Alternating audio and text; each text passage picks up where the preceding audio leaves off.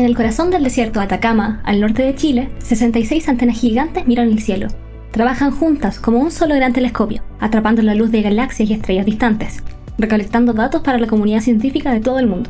Estamos hablando del Atacama Large Millimeter Submillimeter Array, también conocido como el Observatorio ALMA. Este enorme proyecto internacional ha revolucionado la investigación astronómica.